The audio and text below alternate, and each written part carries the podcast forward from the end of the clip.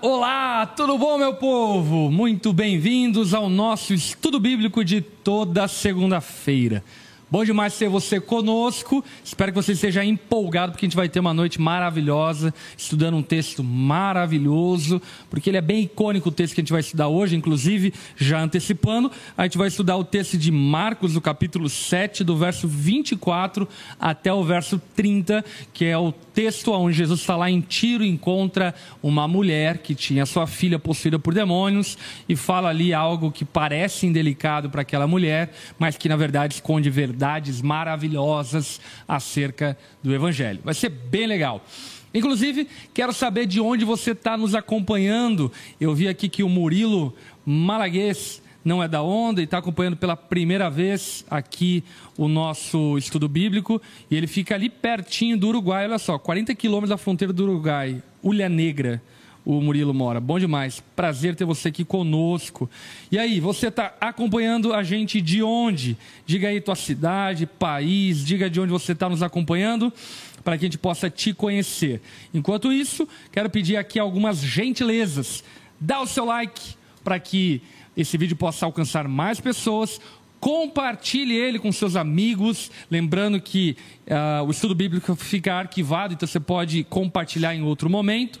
E também dê a sua contribuição financeira para que o projeto digital da Onda Dura possa alcançar ainda mais pessoas. Fica aqui meu encorajamento para você contribuir financeiramente e ajudar esse projeto para que outras pessoas possam também ter acesso a tudo aquilo que temos produzido, tá bom? Enquanto você vai dizendo aí de onde você fala, assim por diante, eu vou dando boa noite pro meu querido Geiseriel. Olá, boa noite, meu povo brasileiro.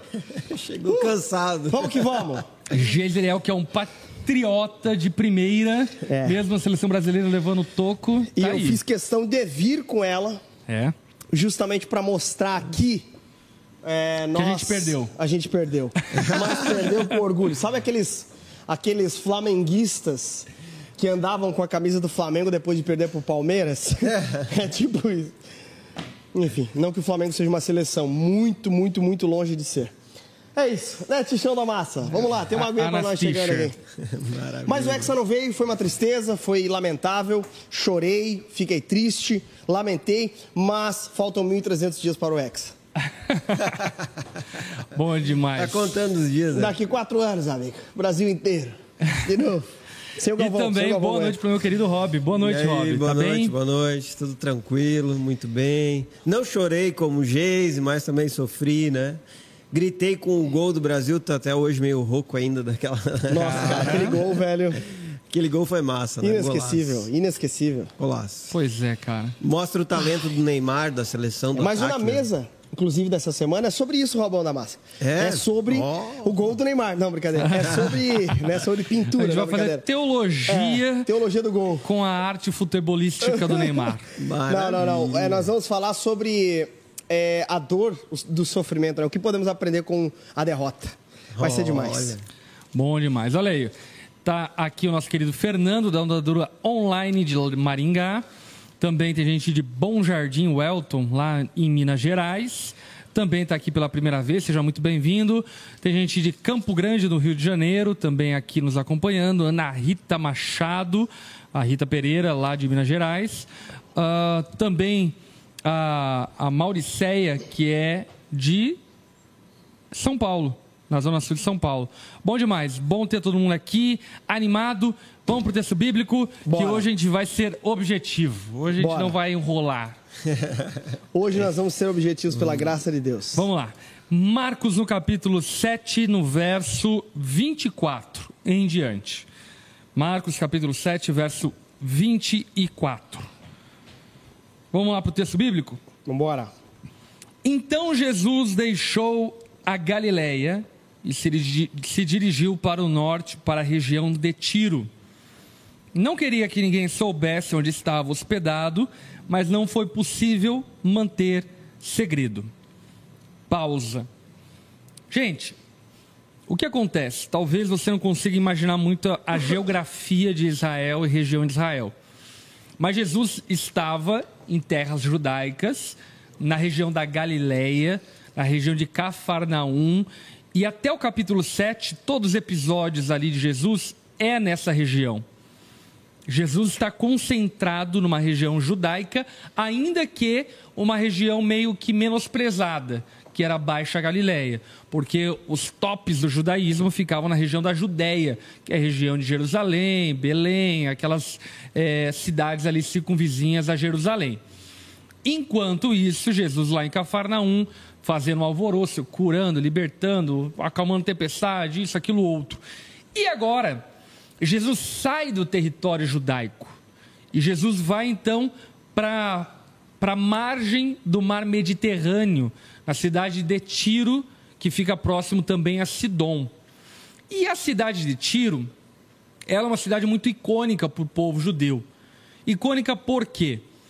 Por causa que uma pessoa muito famosa, conhecida pelos judeus na sua história, é nativa de Tiro. E essa pessoa é a Jezabel. Belzinha. Já ouviu falar da Bebel? Bebel. A Bebel, Bebel a Bebel é, da Quebrada, a Bebel. É, enfim, deixa pra lá. A Bebel perigosa, ela era de Tiro. E, portanto, para o judeu, Tiro era uma cidade abominável. Porque era uma cidade grega, ah, uma cidade da Síria, uma cidade pagã, uma cidade que inclusive tinha uma fortaleza de Alexandre é, o Grande, que lá construiu uma fortaleza. Então, ela não tem nada a ver com a religião judaica, ela não tem nada a ver com o Messias, ela não tem nada a ver com nada. E Jesus vai para lá. Aparentemente, o texto supõe que Jesus vai para Tiro, porque ele quer ter um retiro com os seus discípulos, né? Jesus ele vai para Tiro porque ele quer, enfim, não ficar sendo atrapalhado pela multidão, uma vez que lá em Cafarnaum, na região da Galiléia, Jesus já era é, popstar, famoso, conhecido, e dessa forma, então, ele não conseguia ter tempo a sós com os discípulos, e aqui Jesus vai ter um intensivo lá na região de Tiro.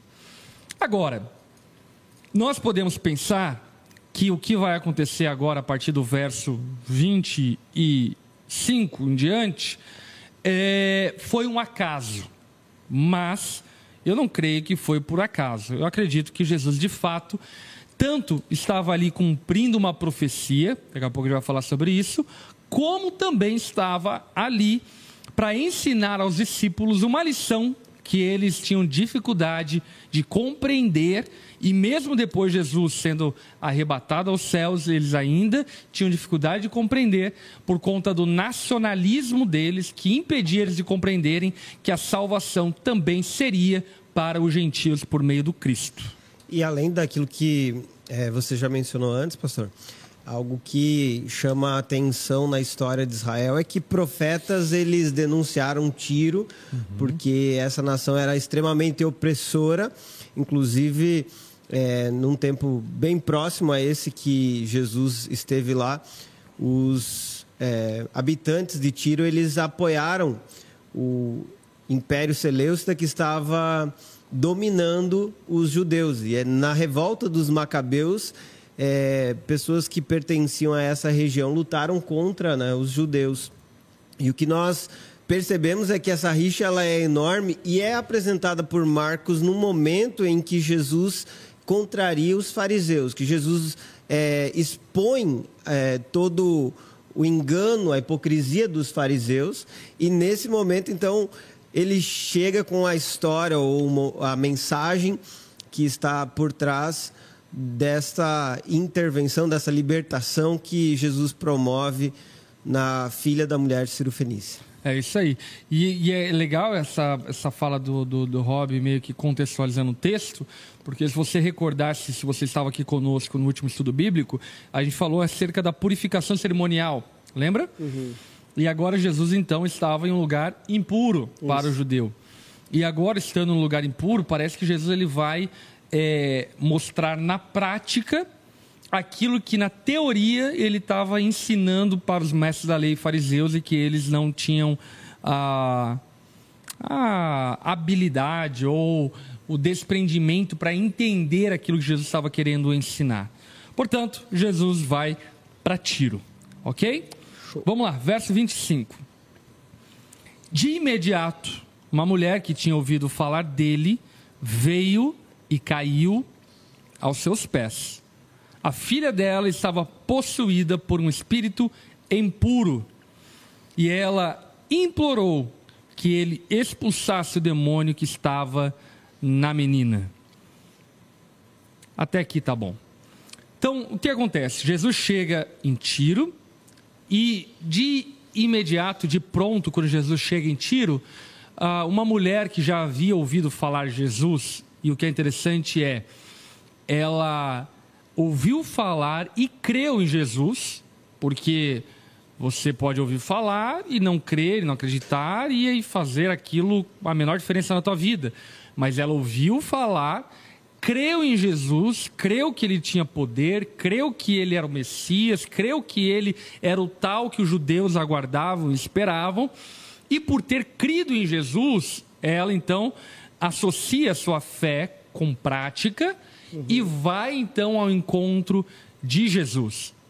E é interessante porque o texto correlato de Mateus fala que ela chegou e se prostrou aos pés de Jesus em adoração, inclusive na versão NVI, fala que ela adorou Jesus de joelhos diante dele.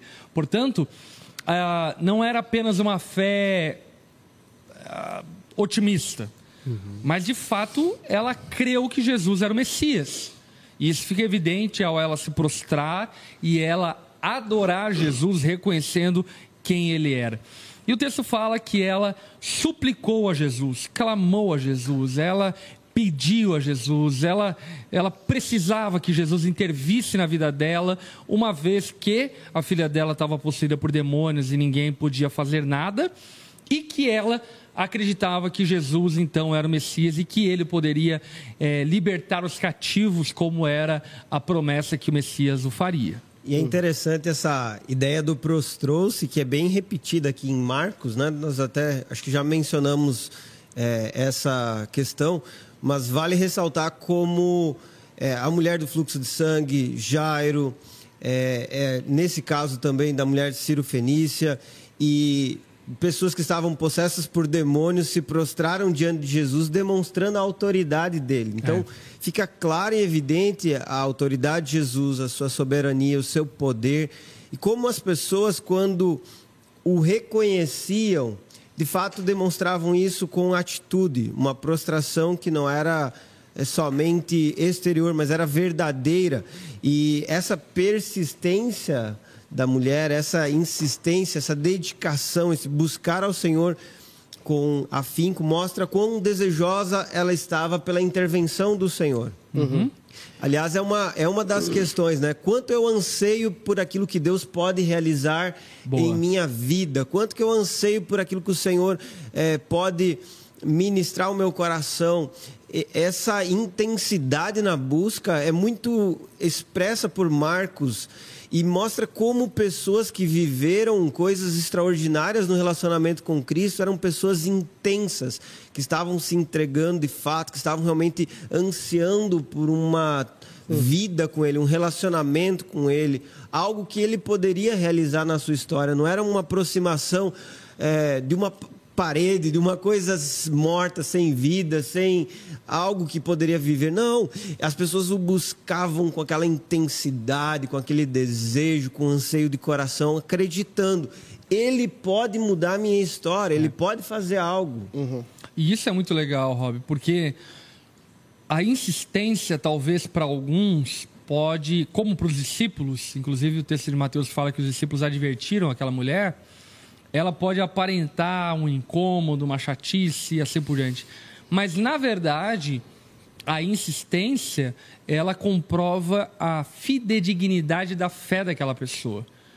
A persistência, a súplica daquela mulher, ao insistir uh, que Jesus curasse a sua filha, ela demonstra que de fato ela cria em Jesus. O batei, batei e a porta lhe será aberta, né? É essa coisa de eu confio. Eu não estou aqui numa aposta do tipo assim, Ah, se Jesus disser não, tudo bem, talvez ele nem poderia curar mesmo. Não, ela sabia que Jesus poderia curar e por saber que Jesus poderia curar, ela insistiu.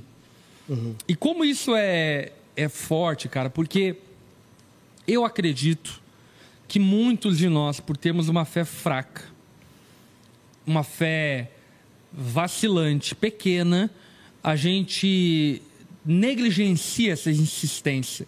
A gente desiste muito fácil. Porque talvez lá no fundo, não é que nós confiemos na vontade de Deus, mas talvez lá no fundo nós não acreditemos que Deus pode fazer aquilo que estamos pedindo que Ele faça, ou que Ele tenha poder para mudar o curso da nossa história e intervir em uma situação calamitosa, como por exemplo do caso dela, que era sua filha uh, possessa por demônios. E isso é muito grave, porque de certa forma demonstra é, uma incredulidade. Uhum. Então, o, a vã repetição, ela não demonstra fé, mas a insistência demonstra fé. Uhum. O perseverar, o bater e bater, demonstra fé, demonstra confiança. E ela sem e... vergonha, né? Porque ela chegou, se lançou, se prostrou. Isso fica bastante claro, assim, em vários textos também em Marcos. Olha, eles chegam e eles se lançam diante de Jesus. Aqueles que vivem coisas extraordinárias com Cristo são pessoas que estão dispostas a se entregar completamente, sem receio dos olhares, das críticas, dos questionamentos, daquilo que vai ser dito à sua é. volta. Eles eles estão com o coração focado no mestre é, e ansiando, uhum. Senhor, olha para mim, me ajuda, transforma minha vida, vem ao meu encontro. Nada mais importa. Eu né? quero o Senhor. Uhum. Uhum. uhum. É até um ponto importante aqui né, nessa, nessa, nesse pedido dessa mulher, né? E de quem ela era, né? Na continuação do texto nós vamos ver exatamente é, quem ela era, mas a região que Jesus está aqui já nos dá um, nos dá um spoiler a respeito disso. Né? Uhum. Né? Era uma terra gentílica, né? Uma, uma, a mulher era uma gentia, né? Ela era grega, nascida na região da, da Fenícia. Então nós vamos ver isso ao longo do texto. Então, o que está evidenciado aqui e também na resposta que ela vai dar a Jesus a partir da pequena parábola barra provérbio que Jesus conta, uhum. é justamente apresentando que ela tinha uma fé, mas uma fé que provinha de uma extrema necessidade. Então, quando ela está diante de Jesus, ela percebe o tamanho da necessidade que ela tem e agora diante dele é a única oportunidade da filha dela ser liberta. Então, é muito interessante, né? Porque isso é uma característica muito real e essa história, como pano de fundo, ilustra exatamente isso, que é um aspecto de salvação, né?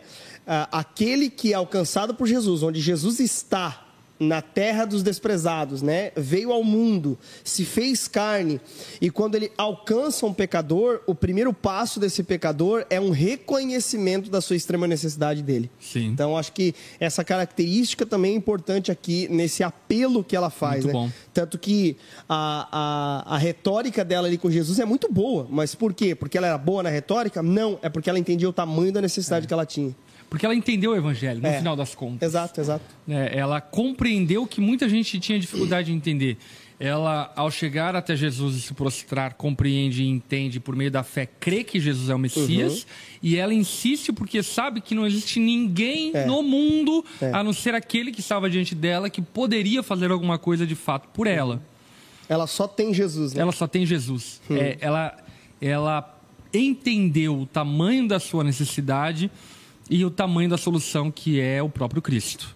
Boa. O texto continua a dizer: sendo ela grega, nascida na região da Fenícia, na Síria, Jesus diz: primeiro devem se alimentar os filhos, não é certo tirar comida das crianças e jogá-la aos cachorros. Sim.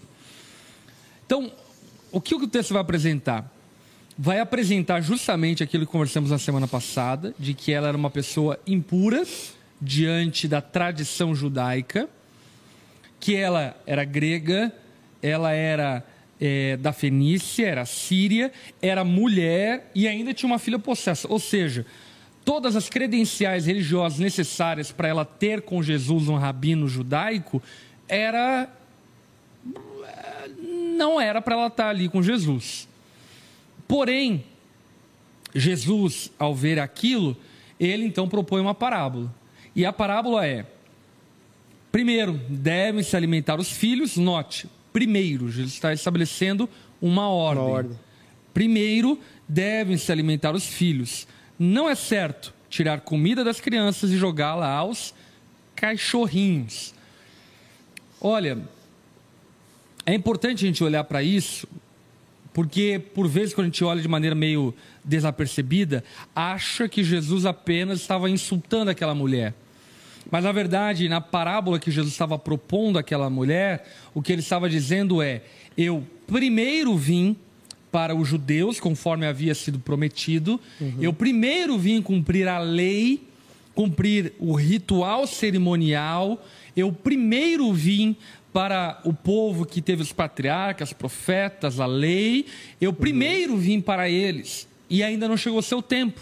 Uhum. Não chegou ainda o tempo dos cachorrinhos, porque para os judeus, os gentios era tido como cães. Mas, inclusive, um detalhe importante é que ainda que a palavra traduzida seja cachorros, hum. Jesus no texto ele usa uh, no diminutivo, ele usa cachorrinhos. Portanto, Jesus, claramente na parábola que ele lança, ele não está querendo insultar a mulher de graça, mas ele está querendo ensinar uma lição para aquela mulher.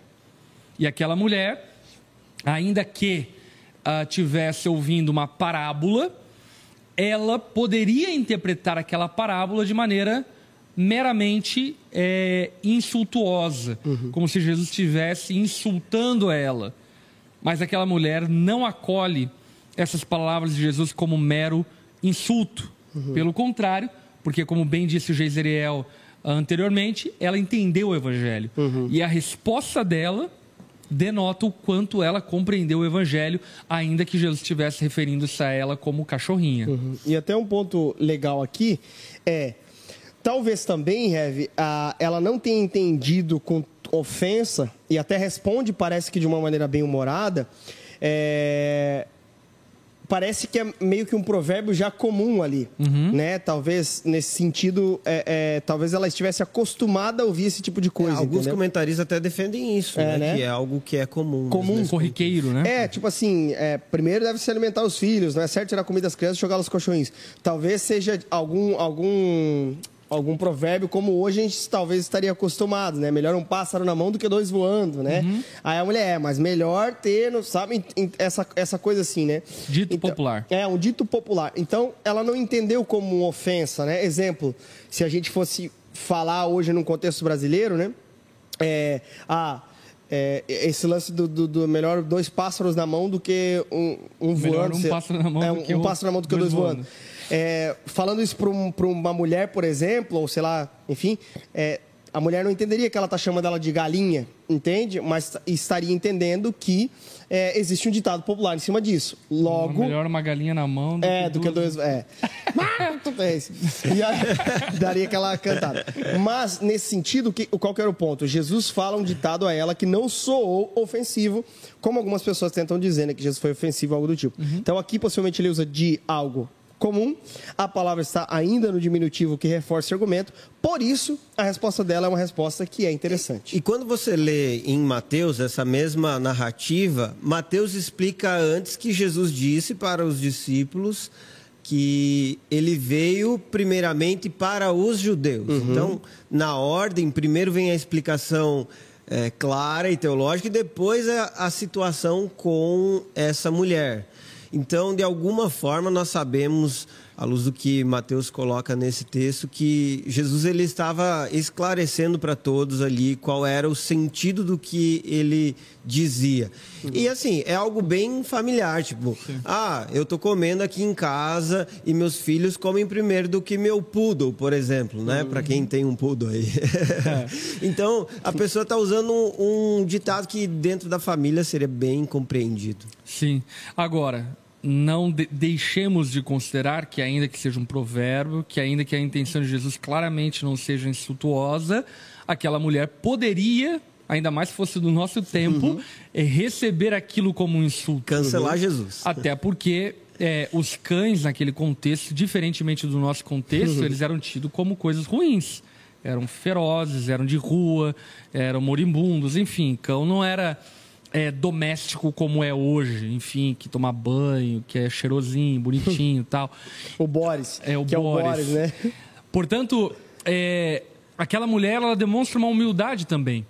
Ela demonstra uma humildade ao ponto de conseguir se encaixar na parábola, se enxergando e se aceitando como cão. Que, ainda que fosse um provérbio, era um provérbio que trazia desigualdade, claramente. É filho e cão. Hum. Ainda que Jesus não estava querendo xingar aquela mulher, havia um, um sentido de prioridade, de importância. É. O filho é mais importante que o cão. E dessa forma. O ditado queria dizer isso mesmo. Sim.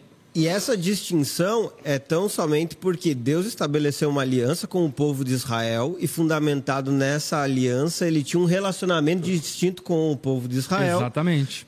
que era totalmente diferente com os gentios. Então, fique bem claro que essa é a questão da diferença, né? E aí o que é interessante é que a mulher então responde: Senhor, é verdade, disse a mulher. No entanto, até os cachorros debaixo da mesa comem as migalhas dos pratos dos filhos. Portanto, você percebe que a mulher ela traz, ela entra na parábola de Jesus, ela É. entra no provérbio de Jesus. Ela não fica ofendida, ela não tenta colocar-se como filha, porque ela aceita que ela não é, ou seja, ela aceita que ela de fato não tem as promessas, profetas, patriarcas, Mais um lei, reconhecimento da condição, né? mais um reconhecimento da sua condição, mas ela diz: Senhor, ainda que eu seja um cão, eu sei que a tua mesa é farta e sei que a tua mesa é tão farta até os cães que estão debaixo da mesa podem se alimentar, porque tem pão de sobra.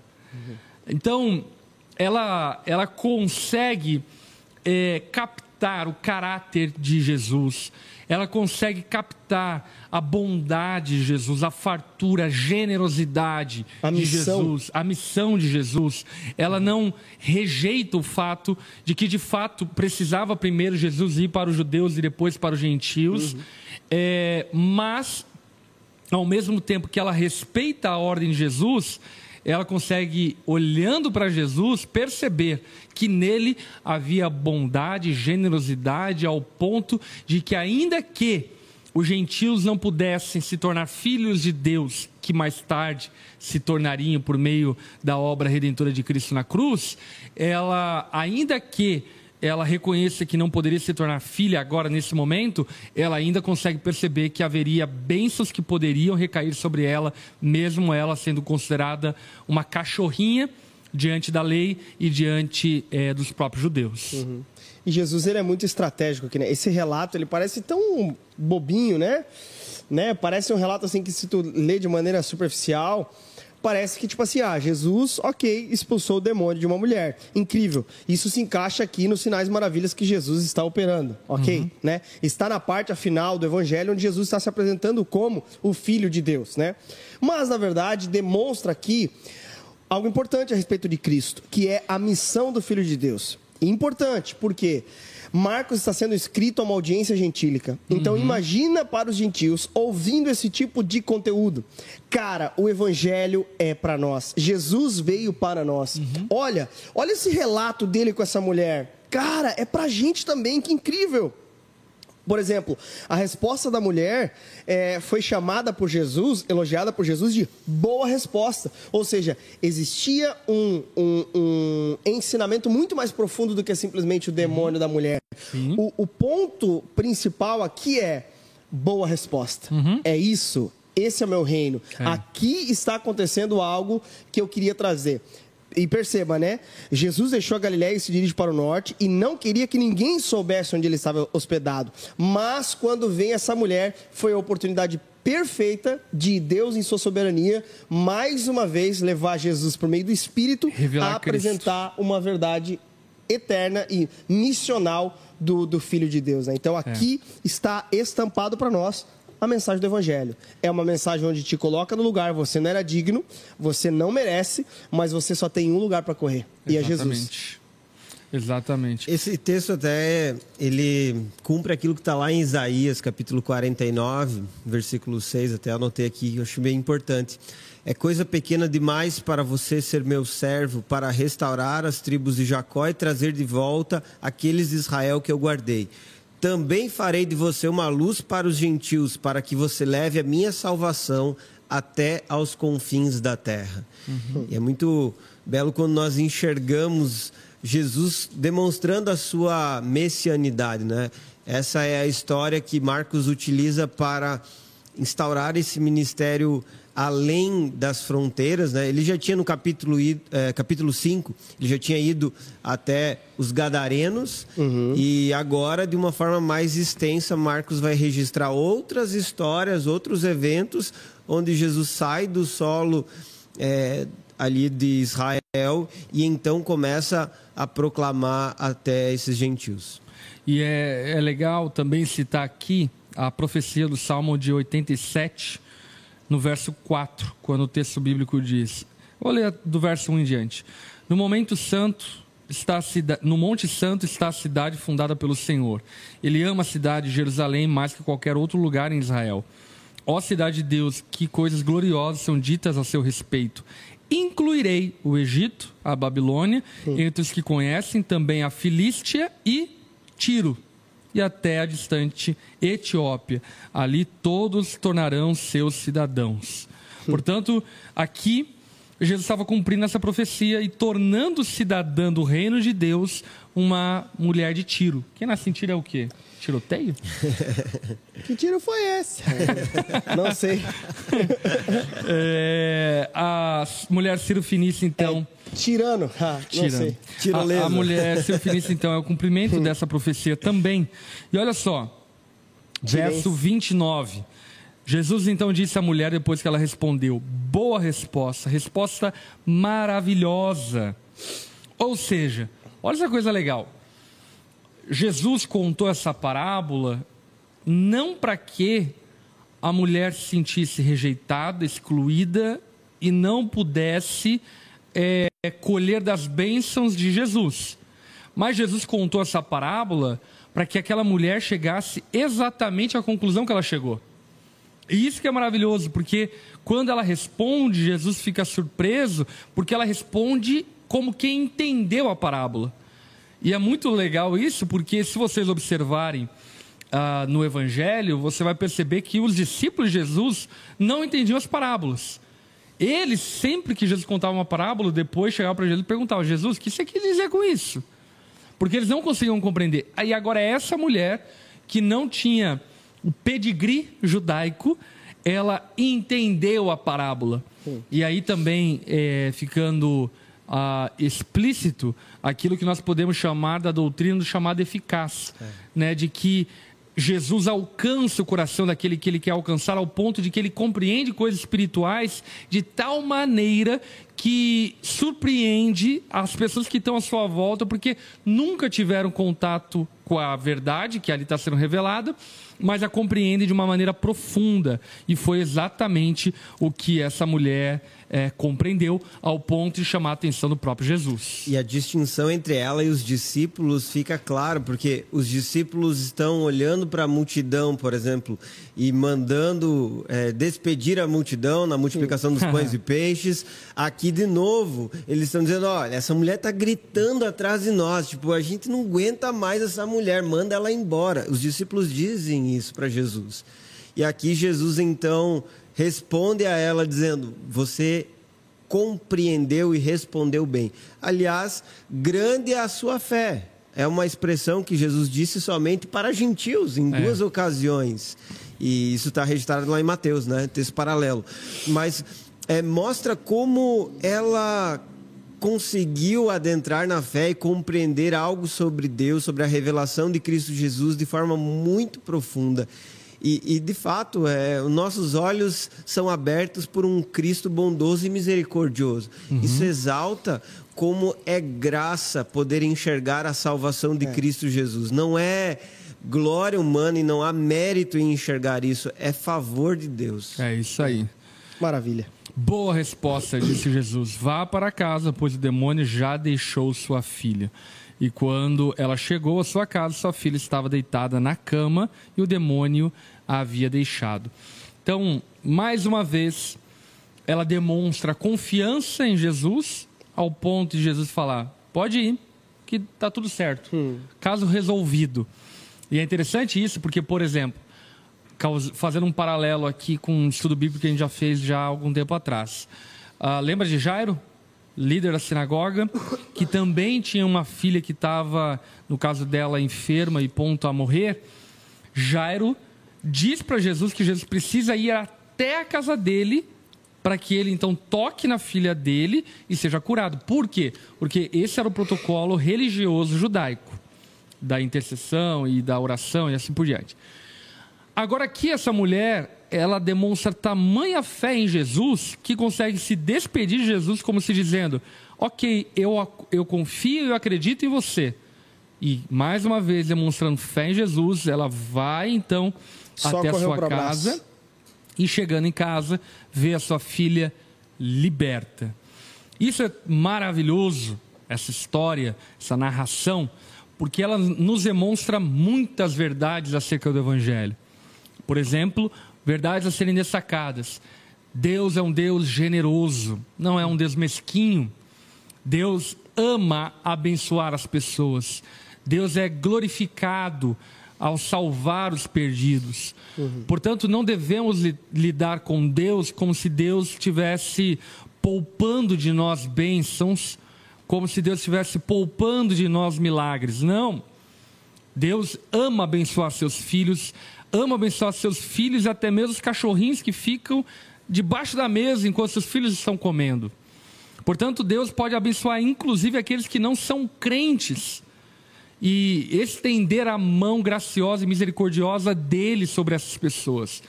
E, destacando então a generosidade do Senhor, a importância de nós confiarmos tanto no Senhor ao ponto de insistirmos, insistirmos em oração, insistirmos na pregação do Evangelho, insistirmos ah, ao convidar pessoas para ouvirem do Evangelho, por confiarmos e de fato crermos na misericórdia e na bondade do Senhor Jesus. Terceira lição: compreendermos o nosso estado de miséria é. e a nossa ah, inabilidade, incapacidade e merecimento. Nós não nos alimentamos porque merecemos nos alimentamos porque Deus é um Deus bondoso, gracioso e tem uma mesa farta. Portanto, quando nos aproximamos de Deus, devemos nos aproximar na postura qual? Deus, eu sei que eu não sou bom, mas eu sei que tu és bom. E porque tu és bom, me salva, me liberta, me cura, cura minha filha, intervém na minha situação no trabalho, por causa da sua bondade e não da minha bondade. Hum. Bom demais? É isso. Maravilha. Eu estava tentando achar até aqui uma fala de, de Salomão, cara. De Abraão, perdão. Em que ele fala. Em que ele fala também, ele insiste com Deus assim, eu sei, eu sei disso, mas daí ele insiste. Cara, não eu não recordo. Tô, enfim, não vou conseguir agora. Mas Paulo cita isso aos romanos. Enfim, é mas isso. Só uma coisa que eu queria ainda comentar, né? Eu acho que é interessante a gente ficar com uma ideia na cabeça sobre o que Marcos está fazendo na revelação, apresentar o quanto os discípulos eles não conseguem compreender plenamente a revelação de Cristo. Esse é um assunto que vai voltar a ser tratado para frente e como a glória de Deus é revelada até mesmo nas limitações dos discípulos de Jesus. Eles tinham suas fraquezas, não conseguiam compreender plenamente mas Deus estava sendo glorificado em todas as circunstâncias e eles estavam sendo treinados. Uma das perguntas que é feita sobre esse texto é por que Jesus foi para essa região? Né? Por que, que ele saiu da Galileia? E certamente um dos maiores propósitos é tratar o coração dos seus discípulos, ensiná-los sobre a missão aos gentios, mas ensiná-los a olhar para as pessoas que essa é a grande missão de Deus. É isso aí, meus amigos. Maravilhoso. Rendeu o estudo bíblico. Maravilha. Creio que extraímos aqui lições valiosas que vão abençoar demais a tua vida. Inclusive, Se você não ouviu a pregação, te encorajo a ouvi-la. Também está aqui no nosso canal a pregação em cima desse estudo bíblico, tá bom? É, também, para quem é da onda, teremos aí durante a semana no grupo pequeno compartilhamento sobre isso e creio que você vai ser muito abençoado. Bom demais? Amém. Foi Palavras bom. finais de. Israel. É, o Evangelho de Cristo é para todas as pessoas e um dos primeiros passos que a gente tem é um reconhecimento da nossa real necessidade. Sem ele, nada pode acontecer. Palavras finais, Rob. As palavras finais é que Jesus ele é gracioso e alcança pecadores como todos nós que reconhecem que precisam dele. Bom demais. Amém. Minhas palavras finais. Filhos, deixem também os cachorrinhos comer. Ai, Boa. É isso aí, meus amigos. Deus abençoe. Fiquem com Deus. Semana que vem estamos aqui novamente às 9 horas da noite para o nosso estudo bíblico, tá bom? Tchau, tchau. Fica com Deus.